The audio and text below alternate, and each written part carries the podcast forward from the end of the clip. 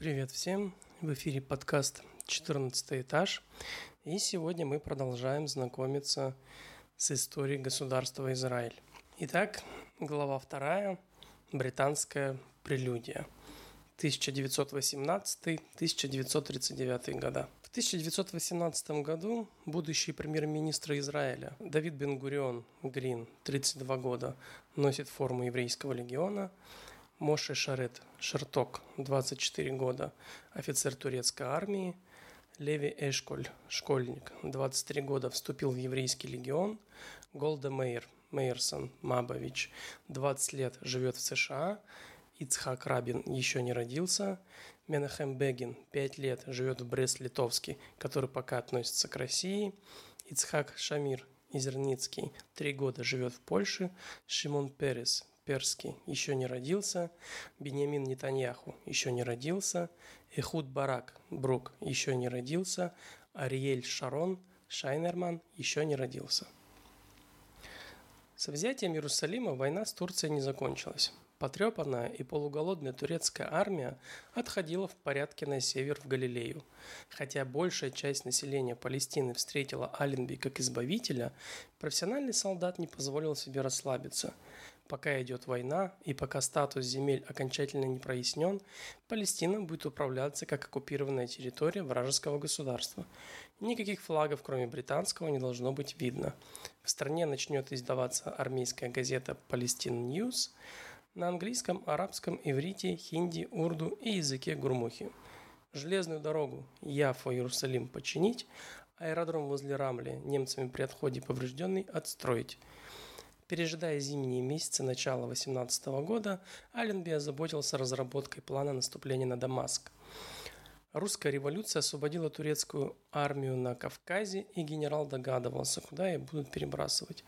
Знал он также, что Джемаль Паша и прежнее немецкое командование отозваны, а новым его врагом становится Лиман фон Сандерс, еще один грамотный немецкий генерал.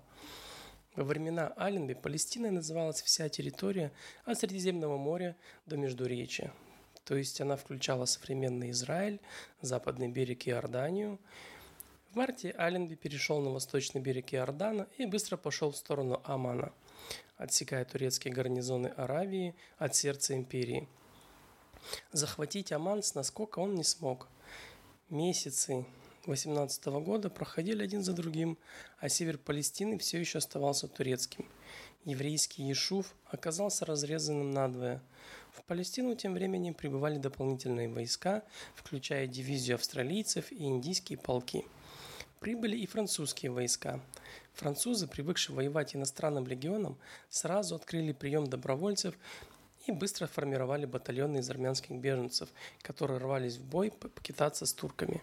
Наконец прибыли в феврале и набраны в больших английских городах 38-й и 40-й батальоны королевских стрелков, состоящие из евреев. Владимир Жаботинский был в 38-м батальоне – Позже к ним присоединился 39-й батальон, набранный из евреев США и Канады. По этому поводу голубоглазый подвижный Дэвид Бенгурион и высокая сероглазая обладательница густых каштановых волос Голди Мабович из Милуоки, будущая Голда Мейер, были переполнены энтузиазмом. Свои войска прислали в Палестину Канада, Новая Зеландия, Южная Африка. У турков в Галилее из-за Иордании оставалось около 33 тысяч штыков, но им приходилось удерживать фронт от Хайфы до Амана. Наступать они не могли, однако немцы заставили их хорошо окопаться и умело распределить свои 390 пушек. У Аленби войск было в два раза больше, и пушек было 570. Самое крупное сражение Первой мировой войны на палестинской земле, знаменитая битва при Мегидо, произошла 17 по 22 сентября 1918 года. Индийские части атаковали турецкие позиции в долине Эздрайлон. В это время английская кавалерия, прознав, что ставка главнокомандующего фон Сандерса находится в Назарете, внезапно атаковала город.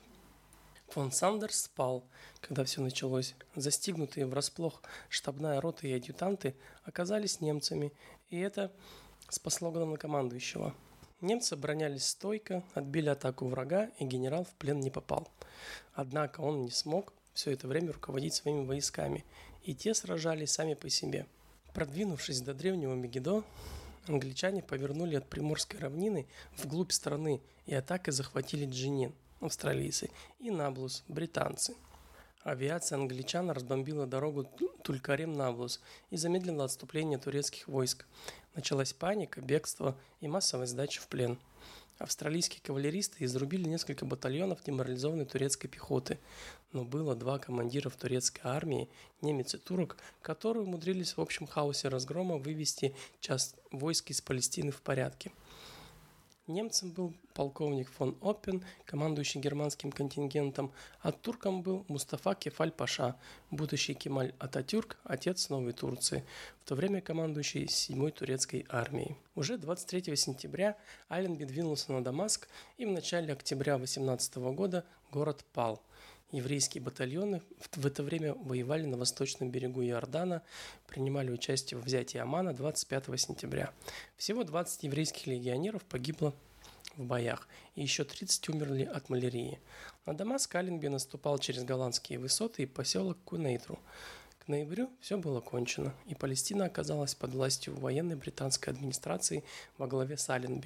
Генералу пришлось задержаться на Святой Земле до 1920 года. По приблизительным оценкам 17 года в Палестине проживало 642 850 человек. Из них мусульман 515 тысяч, евреев 65 300 и христиан 62 550.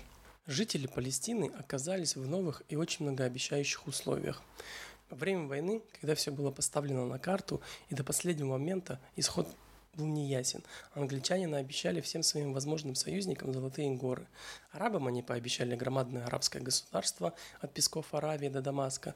Основной помощник англичан Фейсал королевства еще не имел, но уже именовался эмиром, королем Фейсалом. В начале войны арабы не искали контактов с англичанами, те нашли их сами. А похождение офицера разведки Томаса Эдварда Лоуренса, известного как Лоуренс Аравийский, внесли в кровавую бойню романтическую струю. И евреи же, наоборот, очень упорно добивались союза с англичанами, делали, однако, это не поселенцы в Израиль, а лидеры Всемирной сионистской организации в Лондоне. Герцель, пока был жив, пытался воздействовать на султана через германского кайзера. Только в 1898 году он трижды встречался с молодым правителем Германии – когда на этом направлении ничего не получилось, как не получилось и с самим султаном, и с папой римским, сионисты обратили внимание на Великобританию. После смерти Герцля в 1904 году президентом Всемирной сионистской организации был избран уроженец России Давид Вольфсон. Он торговал лесом в Кёльне, организовал еврейский колониальный банк и на посту президента в основном старался сохранить политическое значение сионизма его полемика с практическими сионистами, которые ставили конкретное освоение земель выше забот о будущем своем государственном устройстве, не была особенно успешной. Кроме того, социалистический бунт, хасидизм и другие течения в еврейской среде в ту пору были более влиятельными и, соответственно, многочисленными по сравнению с сионизмом. Вольфсон умер в Гамбурге в 1914 году. Знамя политического сионизма из его рук подхватил Хайм Вайцман – родился в Пинске в 1874 году и умер в Иерусалиме в 1952. Из-за войны он стал президентом Всемирной сионистской организации только в 1920 году. Аккуратные усы, аккуратный оборот, как клинышком, высокий лоб.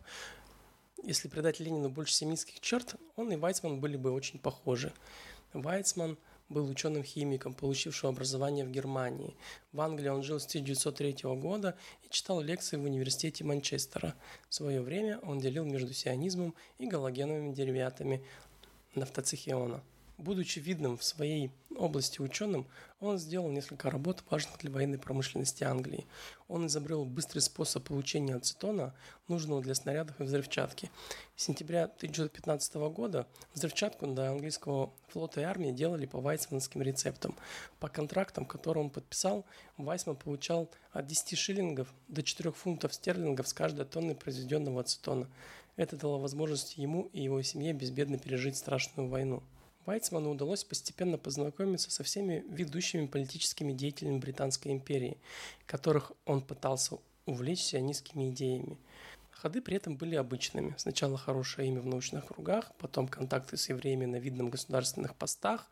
Герберт Самуэль, например, был президентом руководства местного самоуправления. А через них контакты с членами парламента, министрами, экс-министрами. С Ротшильдами он познакомился через Дороти де Ротшильд, молодую жену Джеймса Ротшильда, сына барона Эдмонда. Так сионизм медленно стал просачиваться в семью банкиров. Всегда модно одетый в дорогие костюмы, ухоженный и обходительный, Вайцман излагал свои взгляды очень хорошим английским языком, без французской жестикуляции, русского напора и еврейского акцента. Он никогда не декларировал, никогда не просил, никогда не заискивал, никогда не угрожал. В сложных дискуссиях, когда француз бы уже призвал небеса в свидетели, а русский уже опрокинул стол, Вайцман оставался англичанином, холодным, сдержанным, личностно отстраненным. Хотя Вайцман и не читал Дейла Карнеги, но в разговорах с влиятельными англичанами он смотрел на предмет сионистской мечты глазами собеседника. Стоит ли во время суровой войны говорить о еврейском государстве? А вот о британском протекторате над еврейской отчизной стоит поговорить. Во время войны все складывалось на редкость удачно. Английские Ротшильды наконец дозрели до сионизма, и лорд Лайнел Ротшильд был избран председателем Британской сионистской федерации, а Герберт Сэмюэль в 1916 году занял пост министра внутренних дел. В декабре 16 года премьер-министром Великобритании стал Давид Ллойд Джордж. Он был из набожных англичан. Протестанты английского толка, в отличие от католиков, не зацикливались на личностях Иисуса и Девы Марии, но воспринимали Библию целиком, с большим пиететом к Ветхому Завету. Для Ллойд Джорджа понятия Палестина, Иерусалим, Царь Давид, Сион, Иудея не были пустыми словами. Он был христианским сионистом и приветствовал еврейское возвращение в Сион со всех христианских позиций. Впрочем, некоторые историки считают основной движущей силой ллойд-джерского сионизма его нежелание отдавать святые места во французские руки. Как бы то ни было, смена английского кабинета ускорила принятие положительного решения по еврейскому вопросу. Министром иностранных дел в новом правительстве был лорд Бальфур. Для бывшего либерального премьер-министра Артура Джеймса Бальфура сионизм не был новостью. Он занимался им еще в 1903 году и являлся автором проекта о еврейской Уганде – а Вайцман познакомился с ним в 1906 году, и вот Ллойд Джордж, Герберт Сэмюэл и Бальфур оказались в одном кабинете. В результате лорд Ротшильд получил 2 ноября 1917 года письмо от Бальфура. Бальфур писал, что правительство Его Величества благосклонно рассматривает создание национального очага для еврейского народа в Палестине и сделает все от него зависящее, чтобы облегчить достижение этой цели. С условием, что гражданские и религиозные права существующих нееврейских общин в Палестине не будут ущемляться. Ротшильд Вайцман английский язык знали как родной и сразу обратили внимание, что понятие «национальный очаг в Палестине» сильно отличается от понятия Палестина как национальный очаг. Палестина как национальный очаг означает Израиль от Тель-Авива до Ефрата, а национальный очаг в Палестине может оказаться и вовсе незначительным районом анклавом. Заметили они также, что арабы в декларации напрямую не упомянуты, а скрыты под объемным понятием нееврейские общины. Само же понятие «national home», дословно «национальный дом», придумали сами сионисты на Конгрессе 1897 года, чтобы не волновать до времени международную общественность заявлением о еврейском государстве. Осенью 17 года, когда Бальфур составлял свою декларацию в полстраницы, исход войны еще не был ясен. В России весь этот год прошел в революционных брожениях, и надеяться на восточного союзника англичанам не приходилось. Союз с евреями был важен не только ради самой Палестины, но и ради укрепления связи с мировым еврейством, особенно богатеющим в США. При этом англичане знали, что сионизм не единственное и необоснованное течение в еврействе, но рука Вайцмана была предложена так элегантно, что грех было ею не воспользоваться. Алленби публиковать декларацию Бальфор в Палестине запретил до времени, пока он окончательно не разберется с турками. Опытный воин уже тогда чувствовал, что после этой публикации покой в Палестине не жди.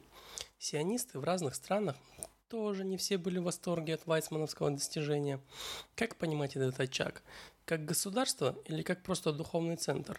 Что делать дальше с этой бедной и разоренной войной страной? Куда деть арабов? Кто согласится сделать город трех религий Иерусалим еврейской столицей? И, наконец, почему Хайм Вайсман ведет себя как диктатор? единолично обо всем договаривается и ужинает с женой Верой у Бальфора без, без обсуждения своих действий сионистским руководством. Будучи более тонким дипломатом, чем Герцель, Вайцман тем временем смог даже папу римского Бенедикта XV расположить к сионизму. Непостижимым образом Вайцман убедил папу, что евреи в Палестине воспрепятствуют проникновению русского православия в Святую Землю. Позже британский мандат на управление Палестиной обсуждался на послевоенных конференциях в Версале январь 19 года, Сан-Ремо апрель 20 года и Севре август 20 года и окончательно был утвержден Советом Лиги наций в 1922 году. В октябре 22 года в Палестине жило 752 048 человек. Мандат – это звучное слово, которое произносилось вместо слова «колония», но означало для многих то же самое. Людской контингент любой нормальной колонии состоит из туземцев, колонистов и администрации. В Северной Америке и Австралии колонисты и вовсе почти вытеснили туземцев. В Индии более чем многочисленных туземцев вытеснять никто не собирался, а в Южной Америке колонисты с туземцами смогли ужиться. В Африке же туземцев гноили и гоняли в рабство – в Палестине все укладывалось в эту же схему. Средний английский управленец арабоязычное население воспринимал как туземцев, евреев как колонистов и англичан как администрацию. Колония должна приносить доход метрополии. В примитивном смысле это может быть золото инков и ацтеков или слоновая кость и рабы из Африки, а в более развитом подходе к колониальному хозяйству это выращивание пряностей, бананов, чая, кофе, хлопка и табака – Колонистов проще учесть и обложить подоходным налогом, нежели неизвестно чем занимающихся туземцев. Одним словом, евреи милости просим. Пока вокруг Палестины бурлили международные страсти и в самом национальном очаге жизнь постепенно начинала налаживаться, мэр Дезингов вернулся в любимый Тель-Авив из дамасского плена. Аленби деловито взялся за управление страной и создал оккупационную администрацию. Финансы, торговля, здравоохранение, суды, полиция, общественные работы, политический отдел – все было учтено. Благо, у англичан был большой опыт управления колониями. Аленби ездил по палестинскому бездорожью в Роллс-Ройсе. Общее управление всеми захваченными территориями осуществлялось из Египта. Евреи возвращались в страну. Бен-Гурион вернулся женатым и в форме еврейского легионера. Единственным его желанием было побыстрее распрощаться с погонами и окунуться в сионистскую деятельность. Военным губернатором Иерусалима стал Роберт Сторс. В начале своего правления он был в Иерусалиме бог и царь. Судов и газет в городе не было. Иерусалим навевал на генерала романтические мечты. Сторс хотел окружить старый город кольцом зелени. Он приказал разрушить олиповатые турецкие куранты, которые были построены на городской стене и уродовали древний облик Иерусалима. Именно он издал знаменитый приказ – запрещающий употреблять при внешней отделке домов города иные материалы, кроме местного известняка. Сторс заказал таблички с названиями улиц в армянских керамических мастерских. Англичане быстро повели себя как хозяева, а хозяин – это тот, кто собирает с тебя налоги. Английская прокламация о сборе налогов появилась 7 мая 18 года. Она быстро была дополнена оповещением номер 114 о жилищном и земельном налогах от 15 ноября 18 года. В дальнейшем в 1921-22 годах в новое налогообложение вводились поправки. Как только война закончилась, Вайсман засобирался в Палестину поглядеть на дело рук своих. Это был не первый его визит в Эрец-Исраэль. Вайсман побывал на земле своих грез еще до войны. В Риховите он присмотрел симпатичное место за городом, где спустя много лет он и поселился, став первым президентом Израиля. При всех улыбках англичане отказали сионистам в каком бы то ни было серьезном участии в администрировании подмандатной территории. Никакого еврейского президента, только английский губернатор. Король Гер- Георг V милостиво даровал Вайсману аудиенцию перед прибытием сионистской делегации в Палестину. Вайсман для этого случая купил цилиндр – Палестину он отправился во главе большой группы евреев из разных стран, сионистов и несионистов. Были среди них и Левантин, и Арансон, и Джеймс Ротшильд. В Эрец-Исраэль к ним присоединился Изеев Жаботинский, вложивший столько сил в создание еврейского легиона в английской армии. Жаботинского Вайцман знал хорошо. Когда-то они вместе снимали квартиру в Лондоне, Жаботинский уже был славен своим монологообразными речами, риторикой и полной самостоятельностью в политике. Еще до войны он помогал собирать деньги на планируемый еврейский университет в Иерусалиме. Он даже ездил в Бельгию и в Италию, чтобы изучить положение в университетах с ограниченным бюджетом. Вся эта кампания получила название сионистской комиссии. Ветры в то время дули самые разные, еще не остывшие после мировой войны политики грезили создание на обломках Отоманской империи трех государств – еврейского, арабского и армянского. Это как бы иудейского, мусульманского и христианского, чтобы помешать Турции вернуть утраченные земли. Армения, однако, оказалась чуть позже в цепких объятиях СССР – была у Уэйцмана идея распространить сионизм и на восточный берег Иордана, а попутно взять под контроль хиджазскую железную дорогу, связывающую Аравийский полуостров практически со всем остальным миром. Железную дорогу англичане не отдали. Сионистская комиссия, помимо чисто политических сионистских мотивов, заботилась и пропитанием религиозных евреев. Действительно, Европа лежала в руинах, халуки из Германии, Польши, России не дождешься, чем кормить тысячу стариков, семь тысяч студентов ешив, 800 инвалидов и полторы тысячи сирот. Комиссия приняла на себя кормление не только этих людей, но и 1684 вдов, 448 нуждающихся семей.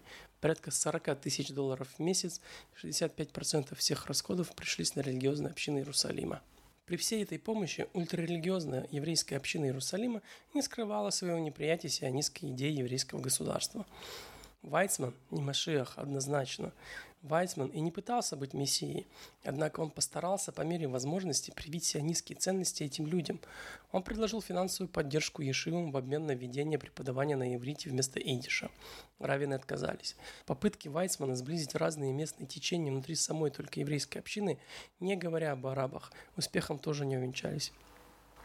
Чтобы навести порядок в этом аду, нужно иметь силу гиганта и терпение ангела, писал он своей жене.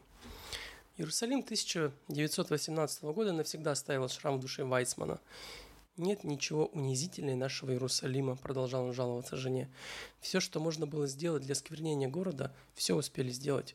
Кругом столько фальши, богохульства, алчности и лжи ты не можешь себе представить». В Иерусалиме есть все неудобства большого города и ни одного из его преимуществ. И кроме всего прочего, во всем городе не найдется ни одной чистой комфортабельной квартиры.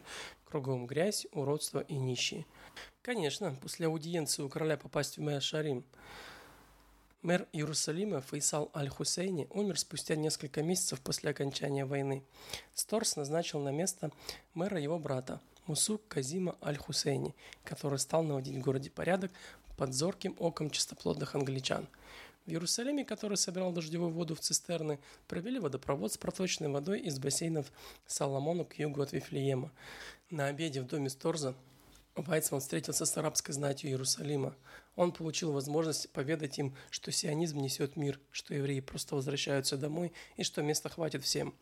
Аль-Хусейни ответил вежливыми оборотами, но что-то Вайцмана насторожило, и больше с местными арабами он не встречался. Как и Ротшильд, до него Вайцман тоже сделал попытку выкупить стену плачу мусульманского вакфа, и тоже неудачно. Вакф, религиозное управление местными общественными пользования, продавать сионистам ничего не собирался. Англичане в этой сделке постарались не участвовать, слишком уж деликатный был предмет покупки. Стена осталась в мусульманских руках. И это дало евреям урок, но не все его сразу поняли, потому что и они относились к арабам как к туземцам. Они бедные люди, мы их купим. Вот и не купили. На этом мы сегодня закончим. Спасибо за внимание. Подписывайтесь на подкаст, чтобы не пропустить новый выпуск. Всем пока-пока.